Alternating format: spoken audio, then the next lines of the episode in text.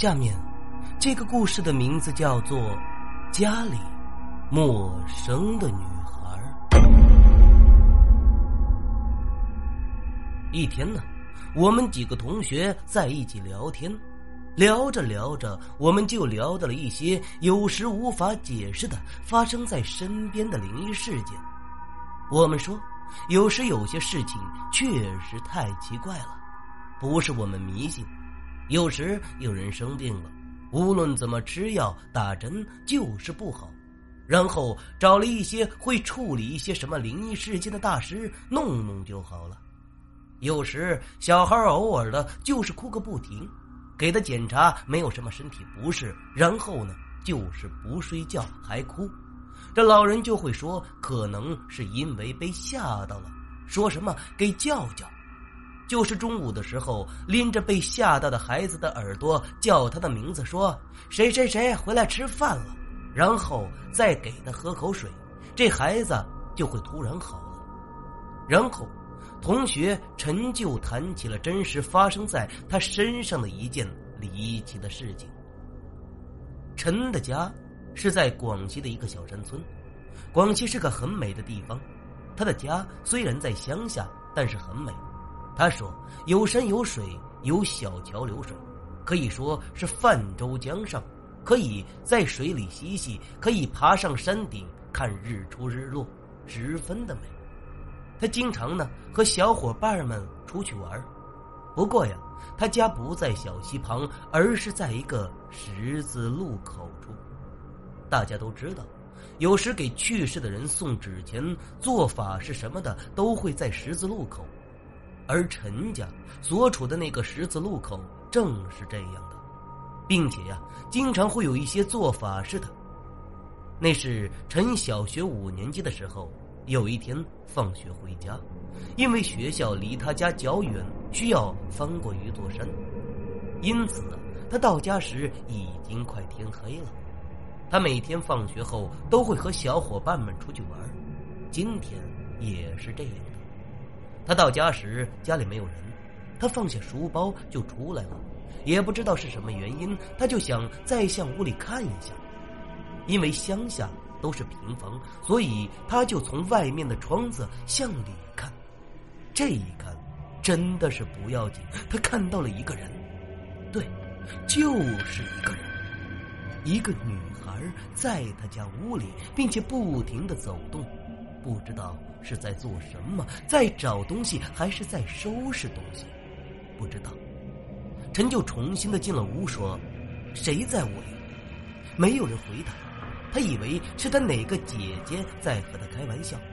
他每个地方都找了一下，结果还是没有人。他感到有点害怕了，然后他就迅速的跑出了屋子。不过好奇心使然，他又来到了窗前，向屋里。结果他又看到了那个女孩，这一次他竟然看到了脸。女孩长着大大的眼睛，眉毛、睫毛都是很黑，可以清晰的看得见。脸上还有两个小酒窝，似乎还在向他笑。当时的他呀，已经被迷住了，整个人似乎都被吸了进去。他就一直看，那个女孩似乎在一直笑，也不再来回走动。不知道什么东西掉了，陈突然回过神来，那个女孩他完全不认识，他感觉自己的后脊在冒冷汗，他快速的跑掉去找小伙伴。他见到小伙伴之后，因为跑得太快，所以他在不停的喘着粗气，整个人的脸也是苍白。他的小伙伴看着他十分的慌乱，而且那个样子，他们都不知道发生了什么，感觉到很奇怪，他们就问他。他一边大口的喘着气，一边说：“我遇到鬼了，而且还是个美女鬼。”他的小伙伴们一片唏嘘，说：“你在白日做梦吧？还什么鬼？还是美女？怎么可能呢？”不过他的小伙伴们很是好奇，因为那个年龄的孩子好奇心是最大的。他们一行人呢，就来到了陈的家里。当时陈的家里还是没有人。他们蹑手蹑脚的来到了窗子前，还戳穿陈的谎言。然而，那并不是一个谎言。他们看到了陈描述的那个女孩。那个女孩第一次回过头来时，还是陈描述的样子。他们都痴迷的看着。过了一会儿，那个女孩把头转过去，翻找什么，然后再回过头时，只见是一个骷髅。他们被吓得大喊着逃跑了。他们一直跑，一直跑。他们似乎感觉那个鬼追不上了，然后就停了下来。其中一个胆子小的男孩已经被吓得尿了裤子，并在那里瑟瑟的发抖。其余的几个男孩还在嘲笑他。然而，当这个男孩抬起头时，他们不再笑。男孩满脸的泪痕，整个眼睛红红的，并且空洞无神。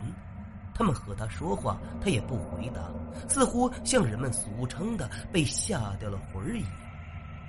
他们几个人拉着那个小男孩，小男孩任由他们摆布，他们就一路的拉着他，把他送回了家，并和他的家里人说了是什么原因。不过当时大人并没有相信。然而那个小孩好几天都不见好，家里人没有办法，只好找来大师给看了一下，说小男孩被鬼附身了，需要做个法事，并且要烧些纸钱。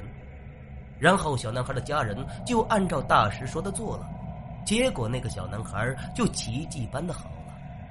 之后，他的小伙伴们问那个小男孩怎么了。那个小男孩说，他只记得和他们一起到了陈的家，然后在窗里看到了一个女孩，那个女孩还在冲他笑。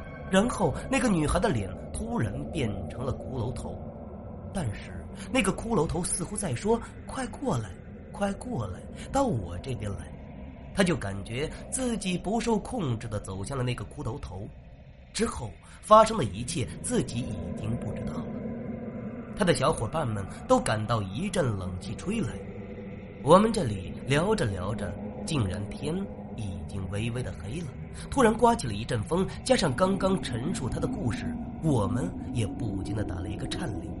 我们都说不要再说这些事情了，还是换点欢快的话题吧，感觉好邪门啊！一会儿回寝室会被吓死。